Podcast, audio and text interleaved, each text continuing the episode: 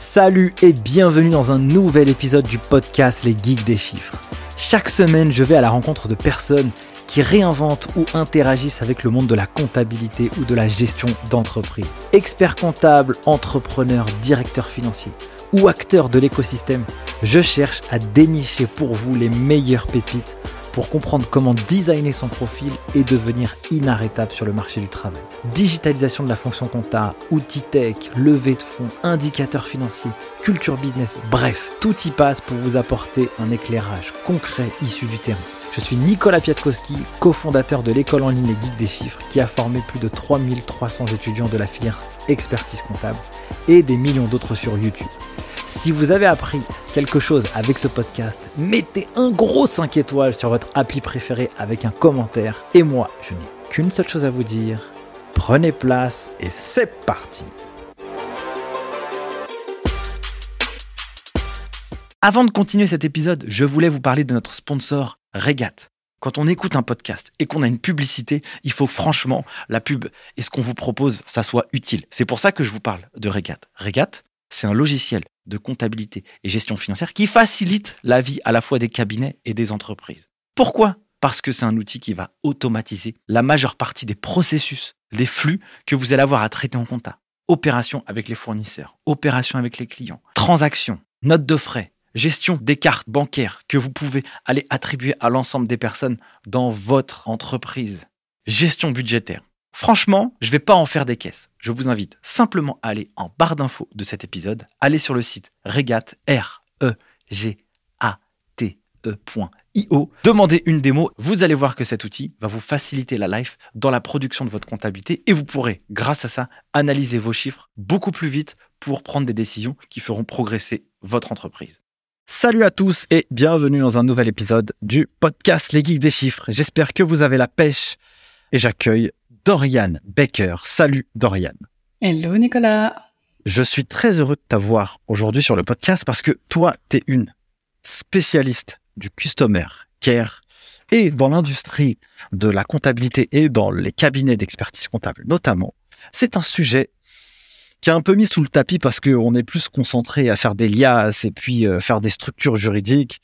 Euh, on est plus dans la technique que dans mmh. l'accompagnement, en tout cas pour beaucoup. Donc, j'aimerais dans cet épisode, bah, avoir euh, un plan concret euh, pour savoir comment, dans une industrie euh, comme celle-ci, on peut mettre en place l'accompagnement des clients. Mais avant tout ça, eh bien, j'aimerais mhm. que tu puisses te présenter, Dorian.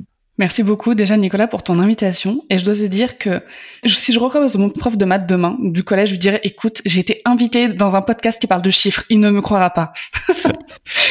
à la base, les chiffres et moi, ça fait euh, 15, mais on va pouvoir en parler après. Donc, euh, bah oui, donc je suis Doriane, comme tu l'as dit, et puis je suis spécialiste du customer care, donc de, de, la relation client.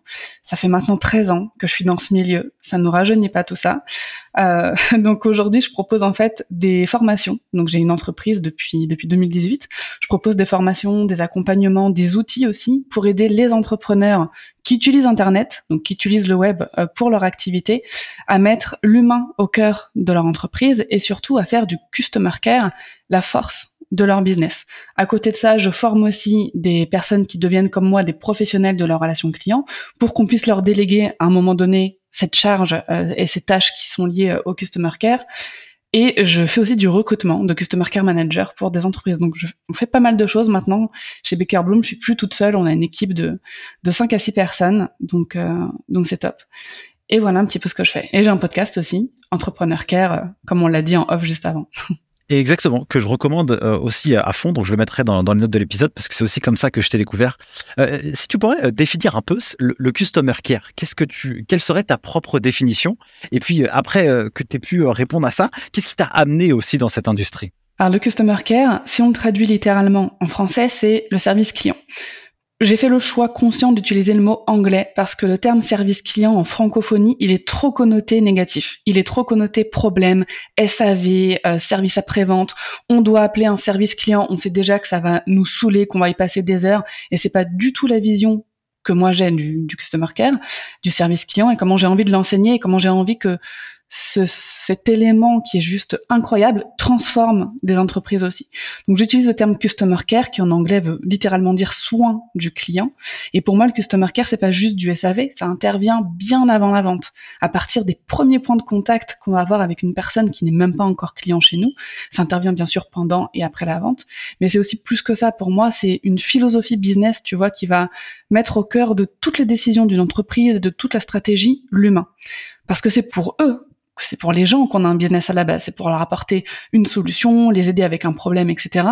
Et très souvent, trop souvent malheureusement, et je pense que dans les cabinets aussi euh, d'experts comptables, etc., ça se retrouve souvent, on oublie un petit peu cette personne et on va trop se concentrer sur euh, ce qu'il lui faut, euh, enfin la forme des choses et pas forcément prendre en compte ses émotions, comment il va se sentir dans notre accompagnement, est-ce que la façon dont je lui réponds euh, elle est, elle est correcte. Enfin voilà, on va surtout penser à notre taf, à ce qu'on a à faire, et basta. Alors qu'en fait, il faut remettre aussi beaucoup d'humain, je pense, au cœur de tout ça.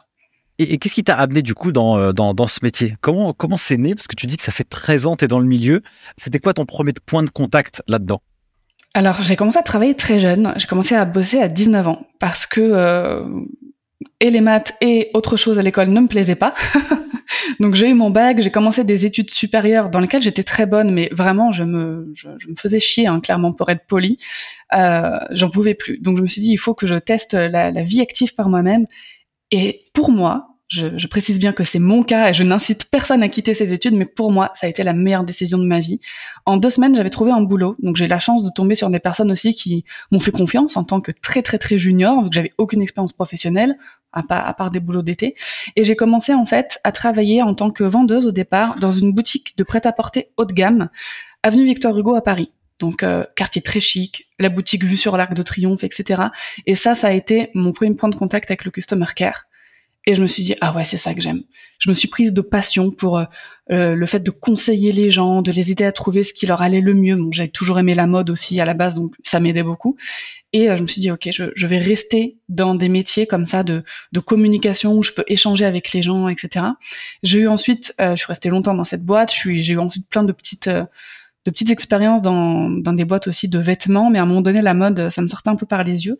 Donc j'ai bifurqué vers les cosmétiques. Et là, j'étais euh, embauchée chez Lush Cosmétiques, donc euh, qui est une boîte anglaise. Et là, j'ai, je suis encore plus tombée amoureuse du customer care parce que c'est là que j'ai découvert à l'anglaise, à l'anglo-saxonne, euh, avec vraiment ce côté très friendly, etc., qu'on retrouve pas forcément dans les services clients d'entreprises françaises. Donc j'ai énormément évolué dans cette boîte euh, jusqu'à terminer manager euh, du customer care pour la France, la Belgique, le Luxembourg, pour le shop, mais aussi enfin l'e-shop et un réseau de 40 boutiques. Et j'étais aussi impliquée dans le développement européen du customer care. Donc euh, ça a été mon job de rêve et je suis tombée vraiment d'amour pour euh, pour ce métier. Et à un moment donné, en fait, j'avais repéré, je me suis toujours intéressée au milieu entrepreneurial et je savais à un moment donné que j'allais créer une boîte. Et le fait de la créer dans Customer Care, ça a été une évidence en 2018. Je voyais qu'il y avait un manque cruel d'informations, de contenu, de solutions, etc. Customer Care, mais qui s'adresse aux solopreneurs, aux petits business, entre guillemets. Tout ce qu'on trouvait en francophonie, ça s'adressait qu'à des grands groupes qu'à des entreprises qui avaient euh, euh, 10 agents customer care, enfin voilà, il avait que des solutions pour les grandes entreprises, mais pour les freelances qui se lançaient, qui n'en avaient jamais entendu parler, qui savaient pas comment gérer, même euh, je sais pas des situations de crise, des clients insatisfaits, etc. Bah, il y avait rien du tout. Donc j'ai chopé le filon, j'ai pris ma place sur le marché et j'y suis restée depuis, voilà. Ok, ça marche. Euh, du coup, tu as, commencé euh, dans le luxe, euh, tu vois je trouve que c'est, à mon avis, une bonne école parce que le niveau d'exigence, il est assez, euh, assez fort. Quels sont les grands enseignements que tu en as retirés de cette première expérience? Des enseignements que j'ai que j'ai changés par la suite. Le fait que le client est roi, par exemple, pour moi, c'est pas quelque chose de sain. Euh, dans le luxe, c'est quelque chose qui est, qui est beaucoup fait. Mais hum, dans ma philosophie du care aujourd'hui, et surtout par rapport à ma cible, qui sont les solopreneurs, qui n'ont pas 15 000 équipes derrière eux pour gérer des situations de crise, etc. Euh, avoir cette philosophie du client est roi, c'est pas bon du tout. Parce que si le client est roi, nous on est quoi? On est on est les sujets, on est le, bouffon du roi. Enfin, tu vois. en fait, ça nous ça nous place inconsciemment, ça nous place dans une position hiérarchique plus basse que lui. Alors que pour moi, le, la base du customer care, c'est aussi d'avoir une relation saine et équilibrée avec son client.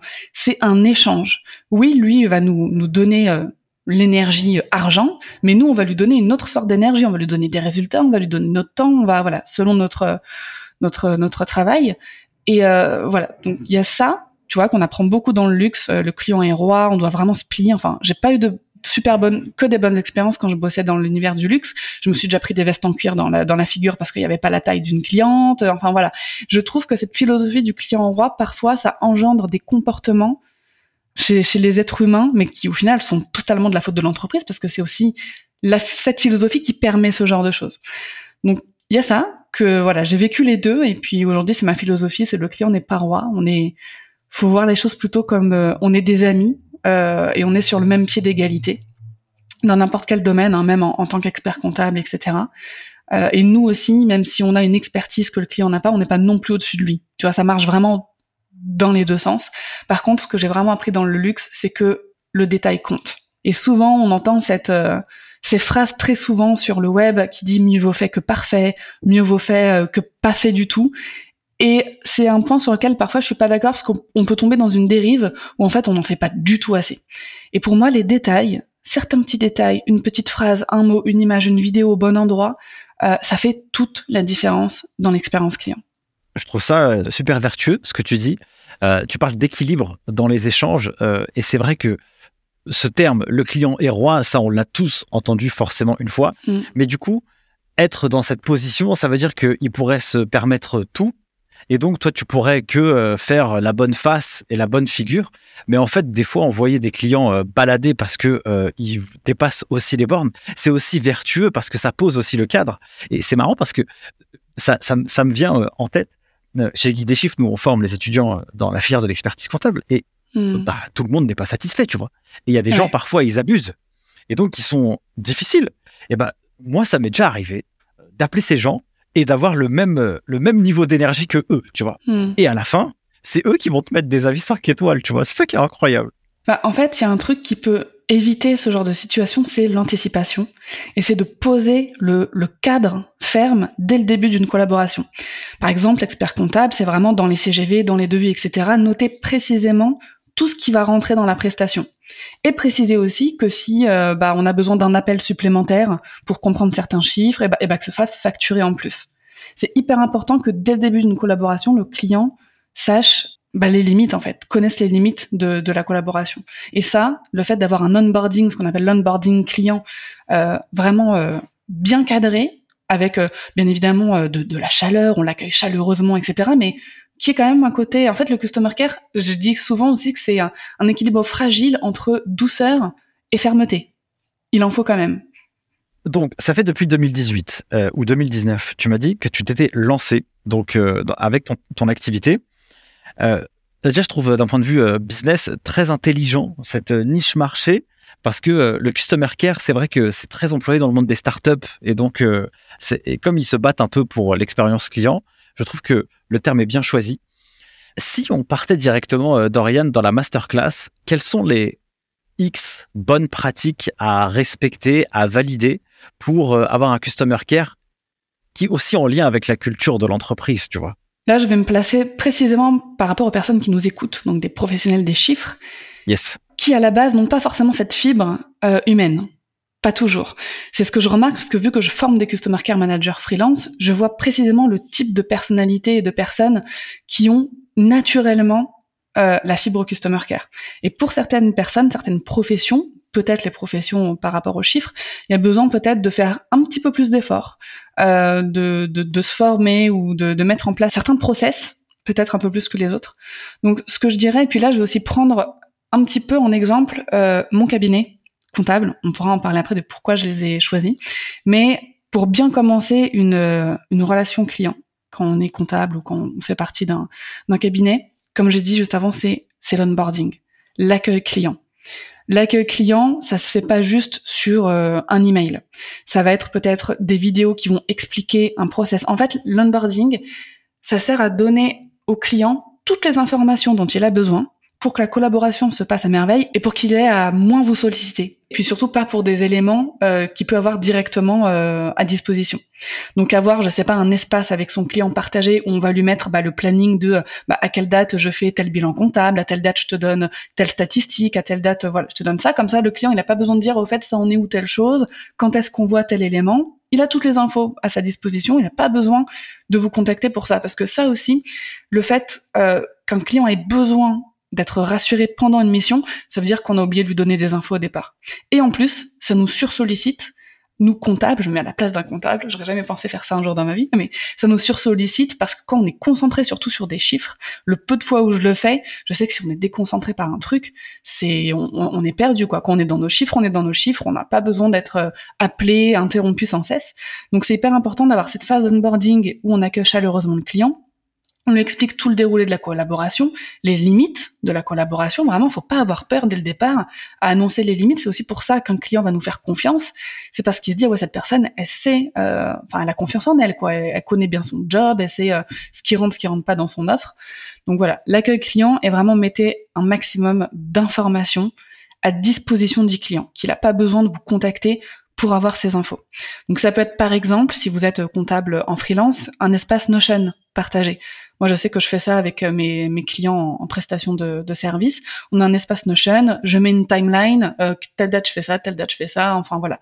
Et ça permet aux clients d'avoir bah, directement la vision sur euh, les projets en cours, etc. Donc ça, ça le rassure en fait. Et donc ça lui permet d'avoir une, une vision claire de ce qui va se passer dans la collaboration. Mm. Du coup, l'avantage, c'est que, donc si je retraduis, c'est-à-dire que l'avantage, c'est que ça lui enlève la peur qu'il peut avoir parce qu'il sait exactement ce qui va se passer. Et puis, bah, du coup, il a la règle du jeu. C'est ça. Il a la règle du jeu, il est rassuré, mais c'est aussi ce qu'on appelle un système de self-care. C'est que le client peut aller se servir tout seul des informations, des éléments euh, dont il a besoin. Pareil, ça peut être un espace où on upload nos factures et on le tag, hop, facture à payer, et il a juste la notification dans, dans son Notion et il règle la facture et pas besoin d'envoyer un email, pas besoin de, de s'appeler forcément pour ça, etc. Donc l'onboarding, c'est la première phase, c'est hyper important, mais une fois qu'on a mis le process en place, on a juste à le dupliquer à tous nos clients. Donc ça voilà, demande peut-être un petit peu de travail pour la mise en place, mais après on le duplique à tous nos clients et c'est ça facilite la vie de, de tout le monde. Ensuite, je dirais, c'est d'avoir une sorte de, de disponibilité tout de même. Alors ça vient pas contredire ce que je viens de dire, mais simplement le client a quand même besoin de savoir que s'il a besoin, en dehors de ce système où il peut avoir accès tout seul aux informations, il y a un humain qui est là, quoi. Alors c'est pas juste euh, on communique qu'avec ça et basta. Peut-être faire un visio de temps en temps si euh, si c'est possible. Peut-être euh, avoir un numéro d'urgence ou une adresse email d'urgence où le client puisse écrire si jamais vraiment il y a un gros bug et qu'il y a une info qu'il n'arrive pas à trouver ou qu'il a besoin d'une question. Et donc voilà, avoir ce, système un petit peu d'urgence que le, le, client sache qu'il y a quand même un humain qui est là pour n'importe quelle raison c'est rassurant aussi. Mais ça ne veut pas forcément dire qu'il va l'utiliser. Si, encore une fois, la phase d'onboarding et ce fameux système de self-care est bien en place. C'est vraiment... Euh, c'est plus pour le côté friendly et parfois c'est nécessaire. Il y a certaines situations où, où ça reste nécessaire. Et dernière chose, je dirais, c'est le suivi client.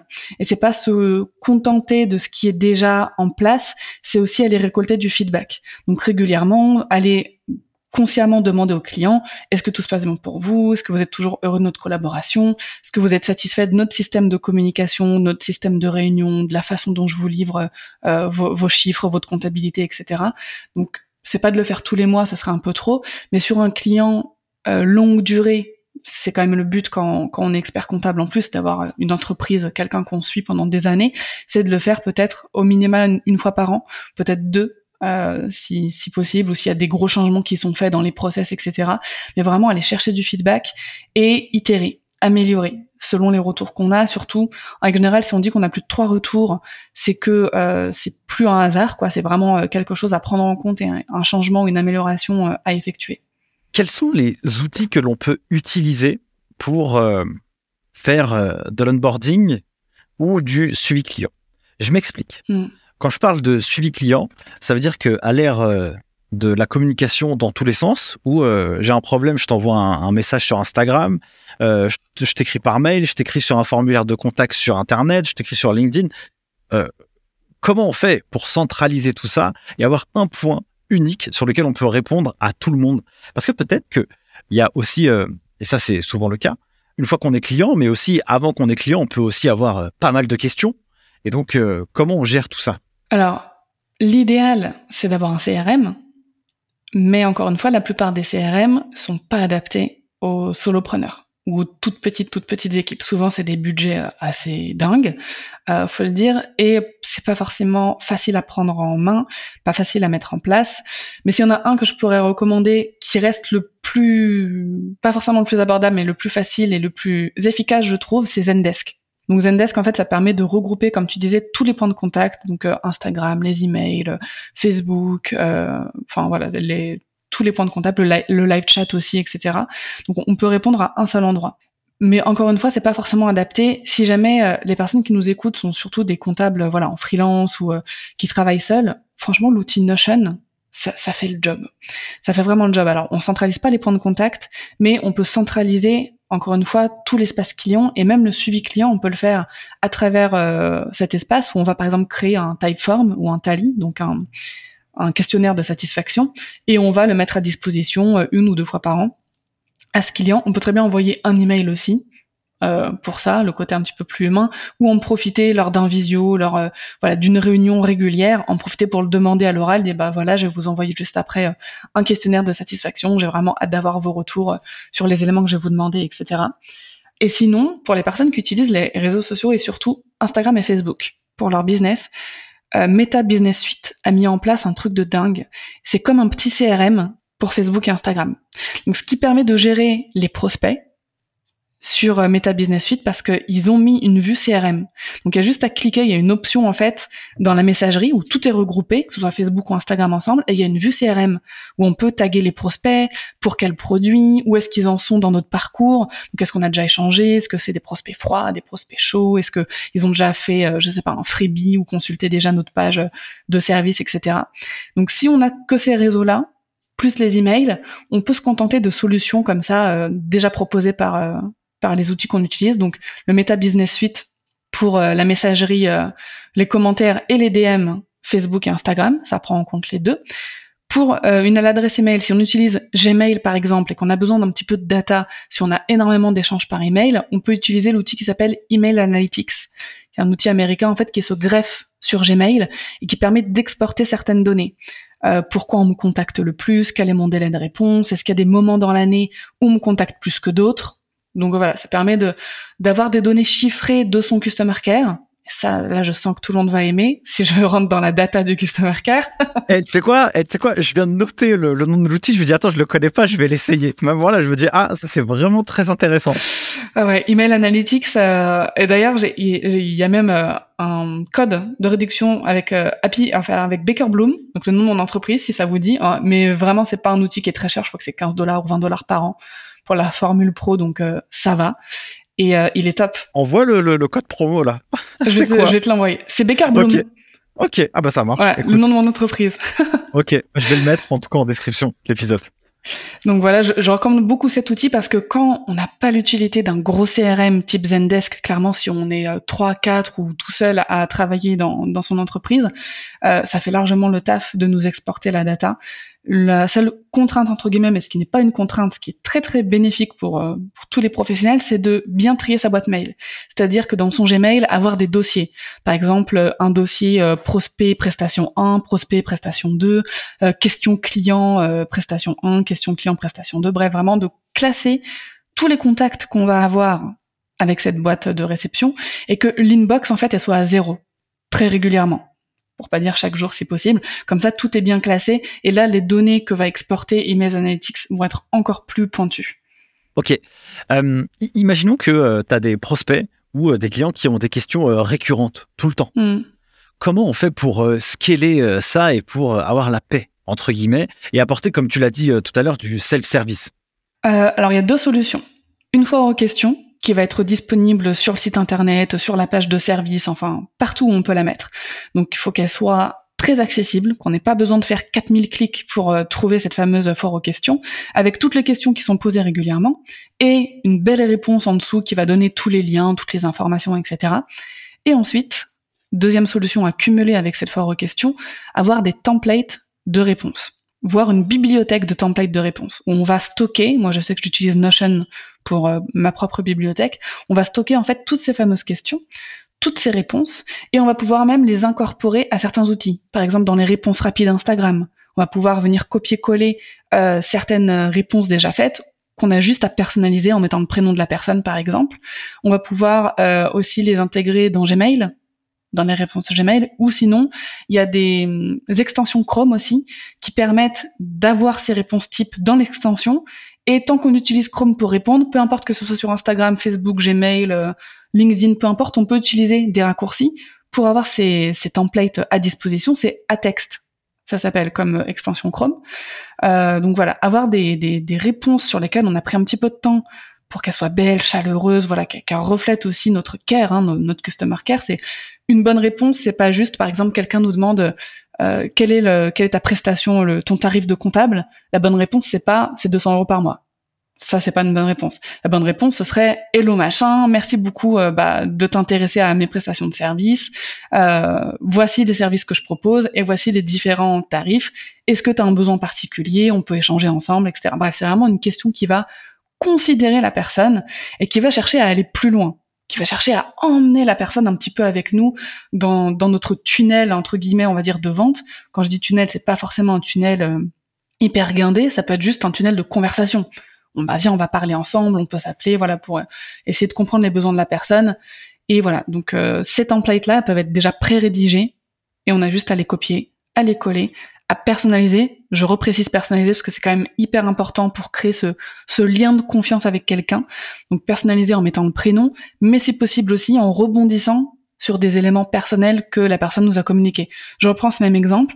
Un entrepreneur euh, te contacte, toi, euh, comptable en, en, freelance, et te dit, bah voilà, je viens de lancer à ma boutique euh, euh, je suis fleuriste, ça fait deux ans que j'ai lancé ma boutique de fleuriste, je galère avec ma comptabilité et je cherche, euh, voilà, cherche quelqu'un pour m'aider. Et bah là, bingo, t'as plein d'éléments personnels. Déjà, tu peux dire bah bravo pour euh, votre lancement. Si c'est vrai, tu dis bah j'aime beaucoup les fleurs, donc je suis contente que vous me contactiez, etc. Mais vraiment, voilà, rebondir sur des éléments perso quand c'est possible. Donc ce qui est bien, c'est que le fait d'avoir cette template, la réponse, la forme est toujours, c'est toujours la même pour des questions récurrentes. Donc on n'a plus à passer du temps et à perdre de l'énergie à réécrire euh, ce message qui au final reste le même, mais par contre on va utiliser quelques secondes supplémentaires pour le personnaliser et pour créer justement ce petit euh, wow effect en mode ah ouais je le, contacte juste pour avoir un, tarif et euh, je sens qu'on s'intéresse à moi sincèrement quoi. Donc c'est vraiment donc ça veut dire qu'il faut avoir cette capacité un peu à lire entre les lignes et entre les mots. Donc il faut être quand même assez attentif à ce que la, la personne envoie pour lui faire une réponse personnalisée qui va finalement euh, la toucher un peu, elle, dans son quotidien et on se sent compris. Donc, du coup, c'est un des facteurs clés de succès dans le customer care. C'est ça. C'est considérer vraiment les personnes comme des êtres humains avant même de euh, alors faut prendre en compte que oui c'est un potentiel client c'est un prospect mais avoir aussi cette facette de c'est une personne comme moi avec sa vie, avec ses, ses, émotions, ses ressentis, ses galères, ses succès, etc. Et euh, il faut prendre en compte cette dimension euh, humaine. Et je sais que c'est parfois compliqué à faire, surtout quand on est sursollicité, qu'on a beaucoup de sollicitations. Et c'est pour ça, je vais me permettre de conseiller une petite organisation qui aide énormément. C'est que le gros défaut de la plupart des entrepreneurs, et je pense que vous, euh, professionnels des chiffres, vous n'y échappez pas, c'est que vous checkez votre boîte mail ou vos DM Insta, etc. de façon irrégulière, constamment dans la journée. Euh, hop, une petite pause, euh, je regarde mes DM, hop, euh, dans l'après-midi, le matin, je regarde mes emails. Et en fait, on a l'impression de faire que ça et d'être sursollicité. Alors que nous-mêmes, il faut s'imposer une certaine fermeté et des limites par rapport à notre customer care. Et l'organisation que je conseille, c'est tous les jours, à la même heure, par exemple 9h, de 9h à 10h, je réponds à tout le monde partout. Email, réseaux sociaux, etc. Quand j'ai terminé, tout est à zéro. Et je n'y retourne que le lendemain matin à la même heure. Ce qui fait que on est focus sur le care pendant une heure. On se met vraiment dans le mood. Moi, je sais que j'ai même un petit rituel pour euh, rendre ce moment encore plus agréable. Je me fais mon petit thé, mon petit café, euh, un, petit snack. Je me mets mon, enfin, moi, j'écoute de la pluie dans les oreilles. C'est bizarre, mais il y en a qui écoutent de la musique. Enfin, voilà, on se met dans l'ambiance. C'est trop cool. Et en fait, pendant une heure, on est en mode care. Je prends mes petites templates de réponses, je réponds à tout le monde, etc. Et le reste de la journée, on est focus sur toutes nos autres tâches dans notre activité euh, de, de, comptable. Alors je sais que parfois, pour certaines prestations clients, il y a besoin d'échanger plusieurs fois dans la journée. par email ou euh, sur un autre moyen de communication. Dans ce cas-là, on restreint vraiment ces checks de boîte email qu'aux clients auxquels on a besoin de répondre aujourd'hui, parce que ça fait partie, par exemple, de la prestation. Mais tout le reste, clairement, ça peut attendre le lendemain. En plus, ça, ça nous force à avoir un délai de réponse de moins de 24 heures, ce qui est juste génial. C'est quand même très réactif. Donc voilà, du lundi au vendredi, avoir cette organisation, ça aide et à être focus sur le care, donc à être vraiment à batcher en, fait euh, simplement cette tâche et avoir le reste de la journée pour faire autre chose et en plus de respecter un délai de réponse qui est vraiment top quoi. Euh, trop bien.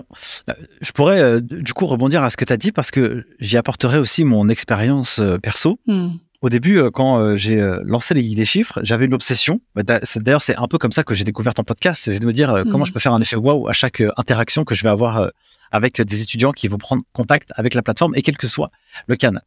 Et j'avais fait un truc, c'est que j'avais mis euh, bah, le support sur mon téléphone portable. Hmm. Et donc, je, donc ce téléphone portable, je l'avais toujours avec moi. Donc c'est-à-dire que peu importe le moment de la journée, j'avais cette obsession de vouloir créer un effet waouh. Donc il était 22h, il était le dimanche, il était le samedi, il était le vendredi, le matin, tôt, peu importe. Et en fait, c'est vrai que bah, tu avais souvent euh, les, les, personnes qui avaient cette... Euh, ah ouais, purée, c'est vraiment réactif, quoi. Sauf que hmm. c'est pas tenable, en fait, en, en réalité, dans le temps, parce que forcément, tu dois faire autre chose. Et du coup, j'ai trouvé ça euh, aussi intéressant. J'ai enlevé le support de mon téléphone. Et mhm. bah, c'est exactement ce que, ce que j'ai fait après. Et je me suis posé à un moment précis de la journée. Et puis après, bah, j'ai déroulé pendant un temps dédié uniquement à ce moment-là. Après, bon, quand, quand, ça grossit, après, tu recrutes des, des personnes qui peuvent le faire tout le temps. Mais je trouve que c'est vrai que pour le départ, c'est vrai que c'est bien d'avoir une organisation euh, vraiment au, au, militaire parce que c'est aussi une charge mentale. Parce que dans les, les questions. Une charge mentale tu, peux, tu peux recevoir euh, bah, un, une mauvaise, un mauvais message et un problème à mhm. gérer. Et ça, quand tu es dans une phase en mode concentration, tu as ça dans la tête, ah bah ça, ça te plombe ton moment, quoi. Exactement. Euh, super. Dorian, tu avais dit euh, au cours de l'épisode, je vais t'expliquer pourquoi j'ai choisi mon cabinet d'expertise comptable.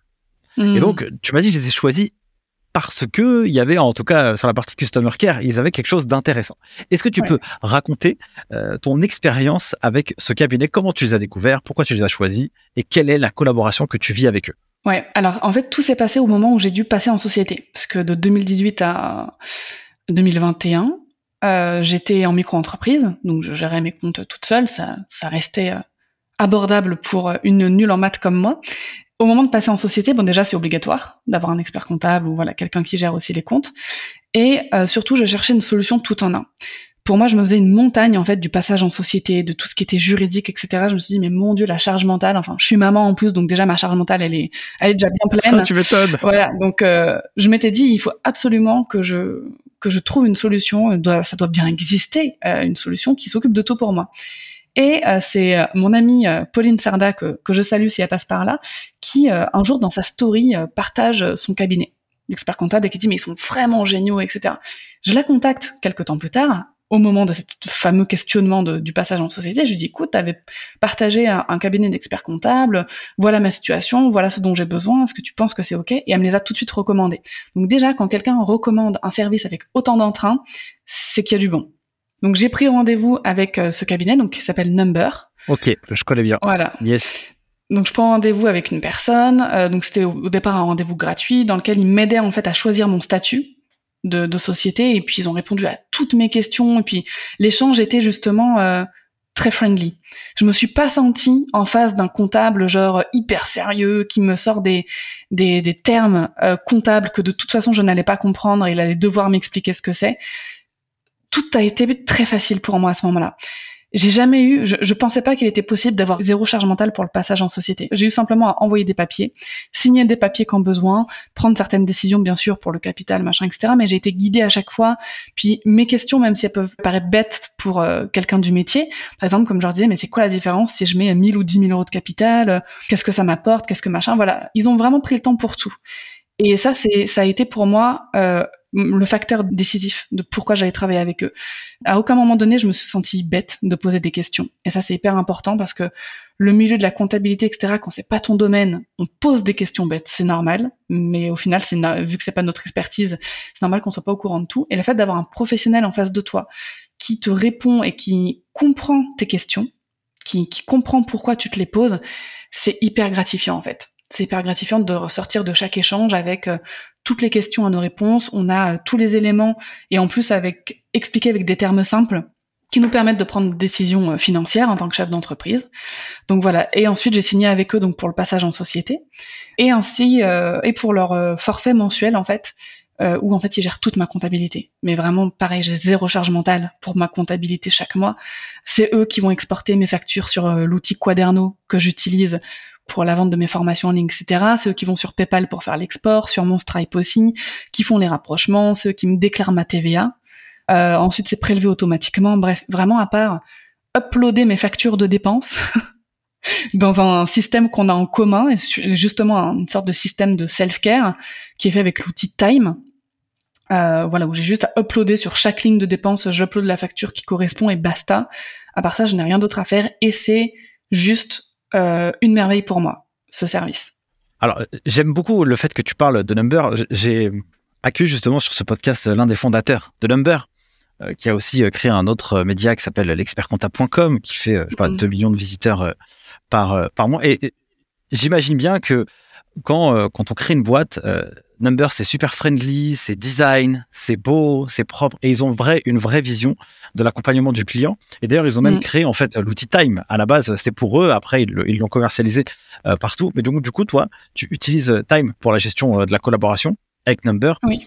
Euh, est-ce que tu as déjà as toujours le même collaborateur ou est-ce que tu as des personnes qui sont différentes qui t'accompagnent? C'est quoi ta relation? J'allais pas dire au quotidien parce que peut-être pas peut-être pas encore, mais c'est quoi un peu ta, ta relation régulière que tu as avec eux et comment ça se matérialise concrètement dans la vraie vie? Ouais, alors en fait oui, j'ai une, une comptable attitré depuis le début de, de ma collaboration avec eux. Euh, et donc c'est toujours la même personne qui s'occupe de, de, mes comptes. Alors j'imagine que quand elle est en vacances, c'est quelqu'un d'autre qui prend le relais, mais je ne le sens pas du tout. Euh, c'est quelqu'un qui est très disponible, c'est-à-dire que dès que j'ai une question par email, je peux lui envoyer, elle va me répondre. Euh, on fait un point trimestriel aussi sur les comptes, chose qui n'est que je faisais pas avant, mais cette année on en a eu besoin, donc on a mis ça en place et ils sont hyper disponibles en fait. Donc il euh, n'y a pas forcément de points et de rendez-vous qui sont prévus à la base. Je pense qu'ils s'adaptent aussi aux besoins de, de chaque entreprise euh, et de chaque personne quoi. Et toi euh, donc, tu, tu, avais dit au début de, de l'épisode ton rapport aux chiffres, genre t'aimais pas les maths, etc. à l'époque. C'est quoi maintenant ta lecture financière, toi en tant que dirigeante, des chiffres de ta boîte. Est-ce que tu t'y intéresses? Est-ce que tu regardes? Qu'est-ce que tu analyses? C'est quoi un peu euh, euh, ton utilisation des outils financiers dans euh, la progression de ta boîte? Alors j'ai posé le contexte tout de suite, je m'y intéresse forcément parce que je suis dirigeante d'entreprise, mais c'est pas ma zone de génie. Moi, enfin, c'est là que tu vois aussi qu'on qu'il y a des personnalités et des cerveaux qui sont faits pour. moi, je suis, tu vois, je suis quelqu'un de pas forcément terre à terre. Je suis très dans le care, dans euh, dans les émotions, dans le feeling. Donc jusqu'à jusqu'au moment où, même jusqu'à maintenant, hein, je faisais un peu mes finances au doigt mouillé, tu vois, en mode allez ça va le faire. Euh, tu sais, j'ai pas peur d'investir euh, quand il faut recruter des gens, etc quand on commence à avoir un business qui grandit, qui commence à faire plus de 100 000 euros par an, etc., on se rend compte que ah mince, ok, d'accord, ok, il va falloir que je fasse gaffe sur certaines choses. Euh, là, je me suis dit ok, il va falloir qu'on mette des choses en place. Donc j'ai la chance d'avoir un merveilleux bras droit qui s'appelle Solène et qui elle est l'opposé de moi en termes de compétences, c'est ce qui est parfait. Donc elle est très chiffre, très automatisation, technique, etc. Et on a mis en place en fait un Google Data Studio pour que moi je puisse avoir euh, quelque chose de visuel pour me présenter les chiffres. Euh, donc on voit voilà avec des courbes, la croissance, etc. Euh, ce qu'on a mis en place aussi, c'est une budgétisation. Donc toutes les dépenses de l'année qui sont prévues, qu'est-ce qu'on se met en, en, réserve de secours si jamais on a des dépenses à faire? Donc combien il faut générer au minimum de chiffre d'affaires pour bah, pouvoir payer tout le monde, me payer moi et faire tourner le business? Combien on aimerait de bénéfices en plus quand même pour bah, soit réinjecter dans le business, soit bah, se payer un petit peu plus? Voilà, donc euh, j'ai cette vision là. Clairement, c'est pas, je, je, je vais pas, je regarde pas tous mes jours mes comptes. Je, je me demande même si je regarde, euh, je, je, dois regarder une fois par mois, quoi. Tu vois, je suis pas en train de me dire, euh, ah j'ai combien sur mon compte aujourd'hui, tout, etc. Toi, pour moi, l'argent, ça a jamais été le but final de mon business. C'est une ressource, bien évidemment qu'il en faut, et il en faut pour faire grandir une entreprise, mais voilà, c'est pas ma zone de génie, clairement. Et, c'est quoi ton rêve avec euh, Baker Bloom du coup? C'est quoi un peu ta, ta, vision, ton monde idéal que euh, tu imagines dans cette euh, thématique, je sais pas, dans les 5 à 10 prochaines années? J'aimerais avoir pu injecter ma vision customer care dans toutes les entreprises qui existent en francophonie. On va commencer par la francophonie, plus tard peut-être mondialement, mais voilà, vraiment. Tu, tu, vois, je, le dis souvent avec humour, mais c'est un peu vrai. On lutte contre le lâchage de vue. Tu vois, genre les, les clients, les prospects qui écrivent et qui ont jamais de réponse, les gens qui demandent des remboursements et on les renvoie chier sans même comprendre pourquoi ils demandent un remboursement. Enfin, tu vois, tout ce qui n'est pas juste bienveillant tu, vois, je lutte contre ça aussi. Donc euh, c'est vraiment euh, avoir un impact dans un maximum de d'entreprises, aider aussi les personnes qui se lancent parce que c'est pas facile. Donc c'est que Baker Bloom soit la référence tout simplement customer care pour les entreprises euh, du web parce qu'on propose aussi plein de solutions que ce soit de la formation, de la délégation, du recrutement, euh, quand voilà, tout ce qui a un rapport avec le customer care, je veux qu'on pense Baker Bloom. J'ai besoin de quelqu'un pour gérer mon customer care, Baker Bloom peut le faire. J'ai besoin de me former, Baker Bloom. J'ai besoin d'un outil, Baker Bloom. Voilà, c'est ça ma vision. Trop cool. Écoute, euh, je trouve que c'est super ambitieux. J'aime beaucoup l'approche. Euh, tu, tu dis que euh, les gens, souvent, on demande des remboursements, on les fait pas, on les calcule pas avec euh, l'arrivée de l'intelligence artificielle, tu vois, on prend le chat GPT, etc., je pense que c'est quelque chose qu'on va pouvoir scaler au maximum avec l'outil. Par contre, l'émotion que l'on peut apporter à chaque individu de manière personnalisée, ça, c'est quelque chose, à mon sens, de très, très, très, très, très, très, très précieux dans le monde des affaires. Et, je pense que le monde à venir, purée, euh, il faudra montrer son cœur euh, et le mettre sur la table, quoi. Et que ce soit le client ou l'entreprise, je pense que ça sera une, approche extrêmement importante parce que la machine, elle pourra faire euh, tout le reste, quoi. Donc j'aime cette approche où, tu vas apporter un peu ce, souffle du customer qui est partout. Donc ça veut dire que si euh, une entreprise, elle a besoin, je sais pas moi, de, de, de, de freelance, parce que lui, il veut pas s'en occuper, c'est la galère, il est dans le jus et il est sur son produit, son service, il peut faire appel à toi pour euh, appeler quelqu'un qui puisse euh, l'accompagner Yes. Et comment ça marche, du coup? Alors, je forme des Customer Care Managers freelance. J'ai deux sessions de formation euh, par an, donc avec mon programme qui s'appelle le Campus Customer Care. Donc, c'est très intense. Je les forme vraiment à être professionnels de la, relation client, que ce soit en termes d'exécutif. Ce que j'appelle l'exécutif, c'est vraiment de répondre, répondre à tout le monde, gérer les messages entrants, les sortants aussi, les appels, etc. Euh, mais aussi management du customer care, donc collecter de la data et aider l'entrepreneur, le dirigeant, à piloter son business avec la voix du client, mais en appuyant ça avec des chiffres ah bah tel mois on a eu tant de feedback sur telle chose, le taux de satisfaction ce mois-ci il a baissé, le NPS il est pas top, faudrait faire telle chose, telle chose, voilà. Donc il y a vraiment ce côté aussi management, pas juste répondre. Et effectivement, on peut me contacter. J'ai euh, plusieurs solutions en fait pour le recrutement de, de freelance en customer care management. J'ai une formation autonome pour euh, les petits budgets, enfin vraiment qui est hyper accessible et euh, dedans je mets toutes les templates, tout ce qu'il faut pour faire son recrutement.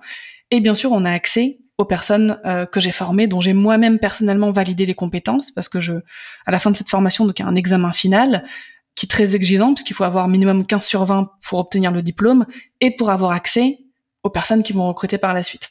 J'ai une petite question là qui me vient. Imaginons que, alors, je pourrais peut-être pas forcément le prendre dans le cas euh, du, d'un cabinet comptable, mais peut-être une question plus générale. Pour euh, rentrer dans une entreprise, comment on fait pour pouvoir correctement bien répondre aux besoins du client quand, euh, quand on n'a jamais fait ça. Toi, tu es parti euh, chez Lush, donc euh, tu t'occupais des produits cosmétiques. Tu jamais fait ça de ta vie puisque tu bossais dans le luxe et dans le vêtement. Comment tu fais pour t'immerger et avoir des réponses qui sont justes, bonnes, concrètes, stylées pour le, pour le client ou pour le prospect? Alors, il y a plusieurs éléments. Déjà, il y a cette faculté merveilleuse qui fait de nous des êtres humains, c'est la capacité d'adaptation. on s'adapte. Euh, c'est, on, souvent on appréhende une chose, mais au final, quand on est dedans, bah, ça, ça coule un peu de source. Effectivement, quand on travaille dans une entreprise de cosmétiques au, customer care, comme ça a été mon cas au début, où j'étais euh, conseillère au customer care, donc je prenais les, les appels téléphoniques, je répondais aux emails, etc. Fallait connaître des centaines de références de produits pour pouvoir conseiller les gens euh, au téléphone sans avoir à faire des recherches. Et en fait, c'est là qu'on se rend compte que le cerveau humain est incroyable quand on le travaille correctement. Donc déjà, il y a ça. Et ensuite, il y a, encore une fois, l'onboarding d'une entreprise et euh, sa formation. On était formé constamment sur les nouveaux produits, sur euh, les senteurs, sur les ingrédients, quels effets ça a sur la peau, à quel type de peau ça convient, etc. Donc on avait toujours des, formations, je pense. Tous les trimestres, on avait des formations euh, produits. Et euh, aussi la façon dont on est formé quand on intègre une entreprise, ça fait toute la différence. Et c'est exactement pareil pour l'onboarding client.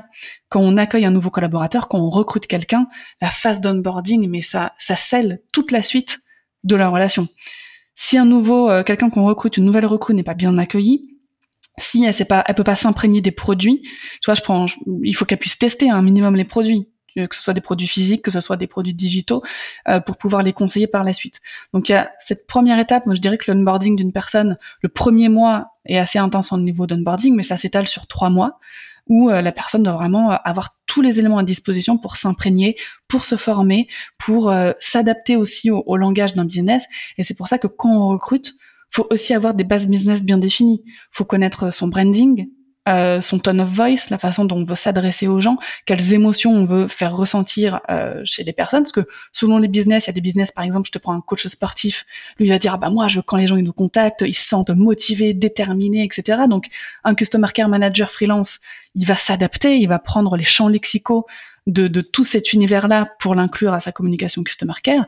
Mais si tu vas par exemple chez une prof de yoga ou au contraire elle veut que euh, bah voilà ses élèves se sentent apaisés, relaxés, détendus, le champ lexical, la façon de s'exprimer, ça va être très différent. Donc il faut être euh, clair dans les bases de son business, de son entreprise. Quel est mon branding euh, Quelles sont les valeurs que je veux diffuser quelles sont euh, voilà les, les, choses, les process qui sont incontournables pour moi, etc. Pour que le customer care manager puisse prendre cette flopée d'informations, l'assimiler et le retransmettre ensuite dans son travail au quotidien pour gérer le customer care à la place d'une entreprise.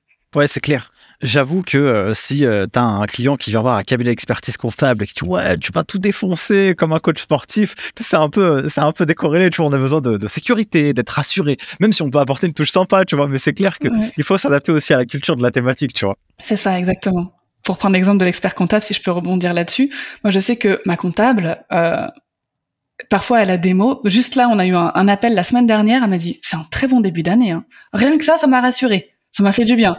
Elle m'a dit ah ben on est bien parti pour le début d'année, euh, c'est top. Euh, est-ce que vous comptez faire telle ou telle chose? Enfin voilà. Et tu vois sentir qu'elle s'intéresse aussi à, mes projets business tu vois? Et pas seulement pas seulement qu'est-ce que ça rapporte mais dans le futur qu'est-ce qui est prévu qu'est-ce que vous anticipez comme euh, dépenses, comme revenus, etc. Juste cette phrase, ça m'a fait du bien. c'est assez, rigolo ce que tu dis, parce que euh, là, elle s'est euh, profondément intéressée à toi et puis elle t'a structuré, elle t'a rassuré sur, sur ce que tu as déjà réalisé. Donc mm. tu te dis, bon, ça va, d'un point de vue chiffre. Toi, tu as, la vision business, parce que tu es, mm. là-dessus. Mais d'un point de vue chiffre, tu dis, OK, tranquille. Et donc, cet aspect émotionnel un peu, il est très important. Quels sont les data et les KPIs à avoir en tête quand on veut piloter son customer care? Euh, Alors le délai de réponse. Je vais pas trop revenir là-dessus parce qu'on en a parlé tout à l'heure dans l'organisation. L'idéal, c'est du lundi au vendredi, moins de 24 heures. Ensuite, on a le taux de satisfaction de nos produits. Donc, à quel point les gens sont satisfaits de nos produits. Ça, on peut utiliser un outil euh, de, de formulaire comme Typeform ou Tally. Et en fait, la question, c'est pour avoir un taux de satisfaction vraiment euh, précis, c'est êtes-vous satisfait, oui ou non? Donc là, il n'y a pas de nuance. Mais c'est vraiment juste pour avoir le taux de oui, bah, c'est le taux de satisfaction. Et ensuite, on va poser des questions un petit peu plus précises. Selon vous, est-ce qu'il y aurait des choses à améliorer? Lesquelles? Quels sont les éléments pour lesquels vous êtes hyper satisfait dans ma prestation, etc. Donc, on assimile toujours une donnée chiffrée, si possible, avec euh, des questions ouvertes, non chiffrées, pour avoir de la nuance justement sur euh, sur ces chiffres. Ensuite, on a le taux de satisfaction du customer care. Donc là, ça peut être un système d'emoji en fin d'email, par exemple, qui dit êtes-vous satisfait de notre échange? Euh, Tête contente, tête pas contente. Et quand la personne va cliquer, ça va arriver sur un formulaire Typeform, encore une fois, ou Tally, par exemple, où euh, la personne va dire bah, pourquoi êtes-vous euh, heureuse, pourquoi n'êtes-vous pas heureuse, etc. Euh, ça va être aussi de calculer le NPS, donc le Net Promoter Score. Là, c'est un indicateur en fait qui se base sur le taux de recommandation possible de notre service. Donc la question c'est, sur une échelle de 1 à 10, euh, à quel point recommanderiez-vous notre service à votre entourage ou à un collègue entrepreneur, etc. 0, euh, enfin 1 veut dire pas du tout, et 10 veut dire je recommande vivement. Typeform le calcule automatiquement, mais il y a un petit calcul à faire en fait où de 1 à 6, ce sont des détracteurs, donc des personnes qui nous recommandent pas, voire qui vont nous déconseiller. De euh, 7 à 8, on est sur les neutres et de 8 à 10, on est sur les promoteurs. Donc voilà, et ça nous donne en fait, il y a un calcul à faire, on enlève les neutres et on calcule simplement euh, mais euh, ça nous donne un score. En fait, c'est pas un pourcentage, c'est vraiment un score. Le but c'est que ce soit au-dessus de zéro et ça peut aller jusqu'à 100. Mais tant qu'on est au-dessus de zéro, c'est que déjà c'est bien.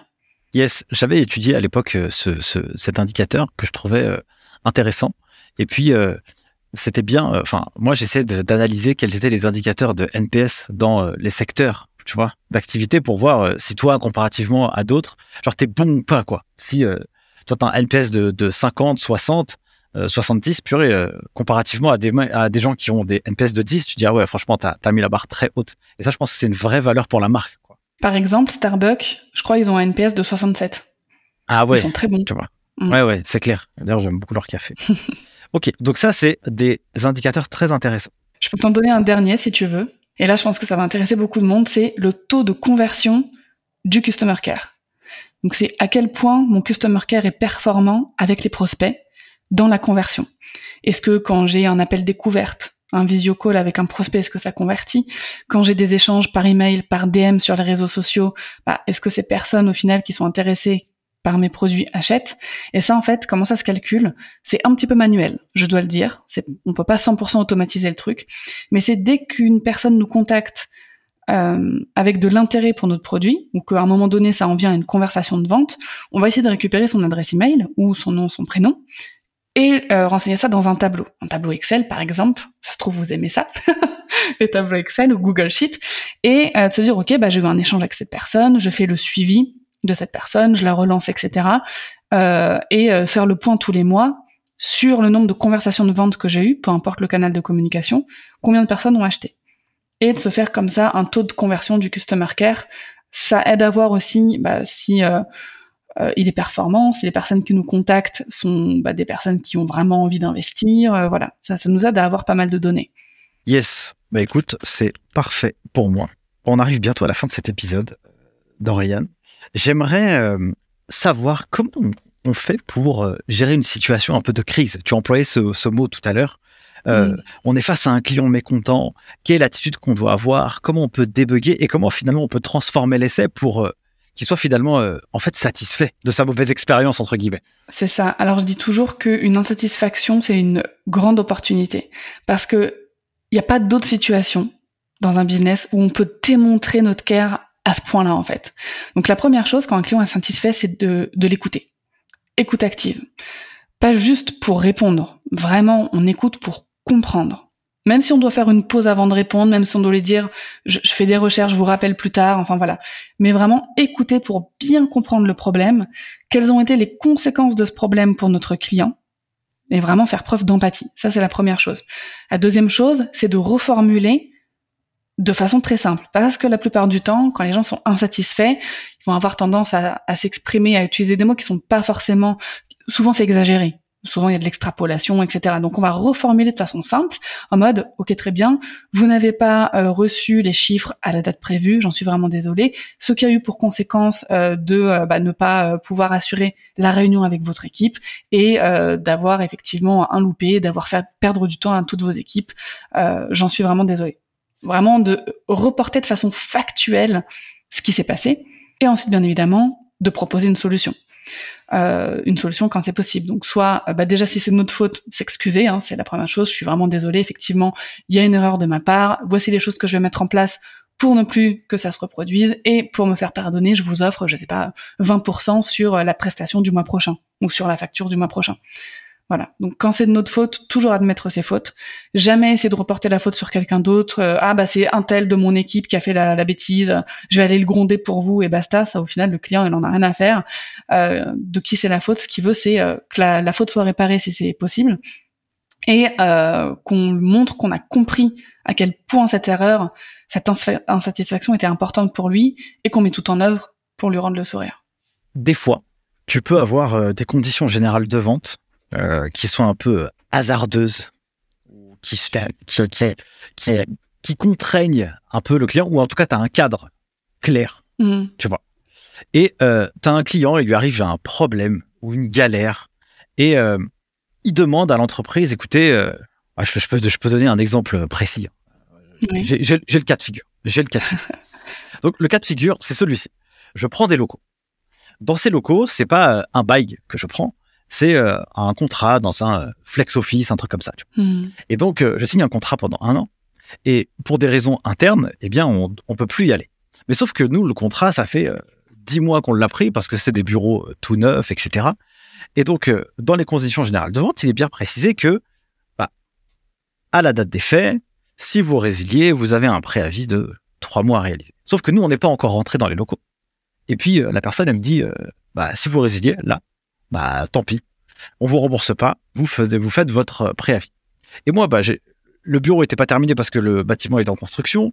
Franchement, j'ai trouvé ça un peu moyen, tu vois, parce que j'ai trouvé que l'expérience, enfin, j'ai trouvé ça horrible en fait. Moi, encore l'expérience, je me suis dit, on m'a pas compris. Même si le contrat il prévoit quelque chose, j'ai même pas mis un seul pied dans les locaux que je me fais déjà que ça taxer trois mois, quoi. Et donc, euh, j'ai mmh. trouvé ça un peu rageant, mais vraiment rageant, quoi. Et donc, je me dis, bah, comment ils auraient pu transformer l'essai avec moi dans cette expérience. Je sais pas si c'est clair ce que je te raconte, Tarian.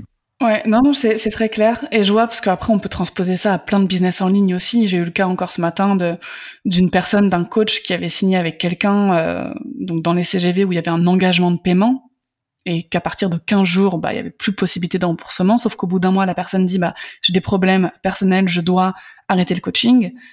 Et en final, bah non, bah, tu continueras d'être prélevé. Je suis pas fan de ce genre de système.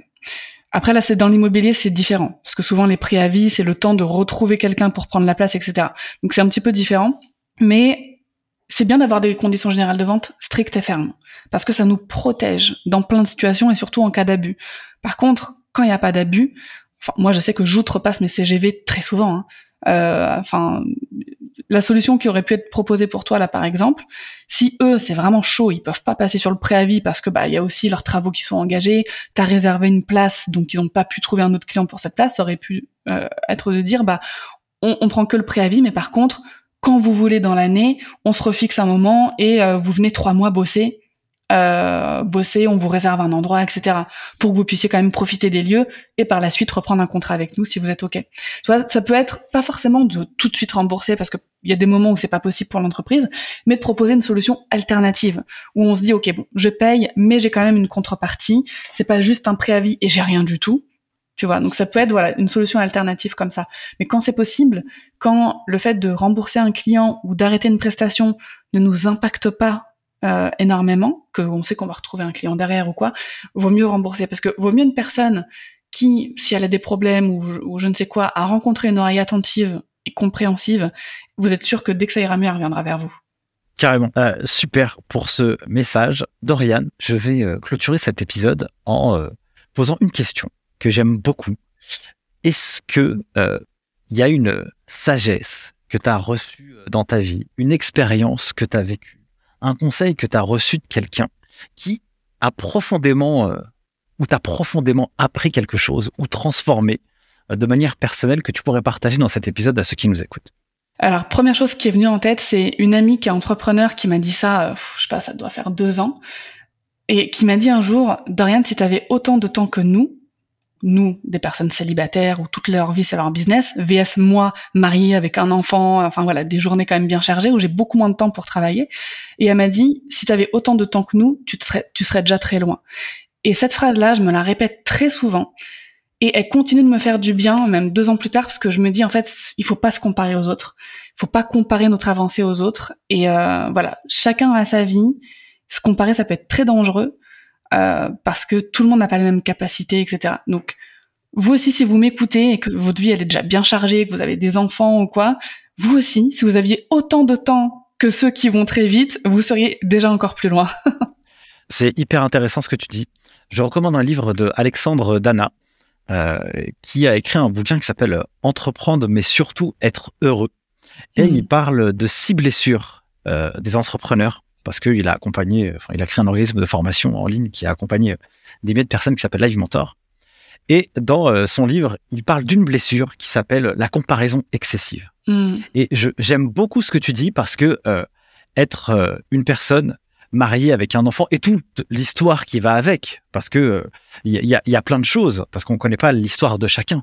On n'a pas tous la même chose. Et puis, euh, celui qui dédie 100% de ton temps à son business, bah, il capitalise pas une famille. Et puis, inversement, une personne qui a une famille ne peut pas capitaliser 100% de son business. Donc, euh, la comparaison, euh, j'aime beaucoup. Et donc, je me rappelle quand j'avais lu ce livre de Alexandre Dana, j'avais vu ça et j'avais trouvé ça très, très pertinent. Donc, la comparaison excessive.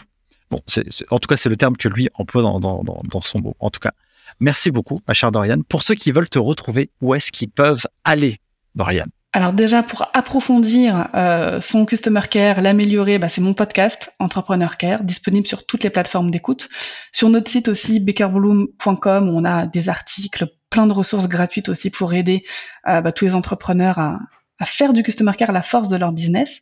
On peut me retrouver sur Instagram à Dorian underscore Baker et sur LinkedIn aussi, euh, pareil Dorian Baker.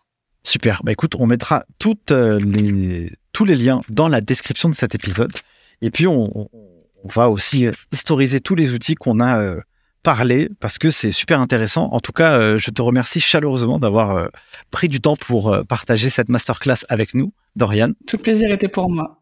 Immense gratitude. Sur ce, mes chers amis du podcast Les Guides des Chiffres, si vous avez aimé cet épisode, bah, sentez-vous libre de le partager ou de le noter si ça vous dit. N'hésitez pas à aller faire un gros coucou à Dorian et découvrir son travail euh, directement sur tous les liens qu'elle a, qu'elle a dit. Et bah, moi, je vous souhaite le meilleur pour la suite et je vous dis à la semaine prochaine pour un nouvel épisode. Ciao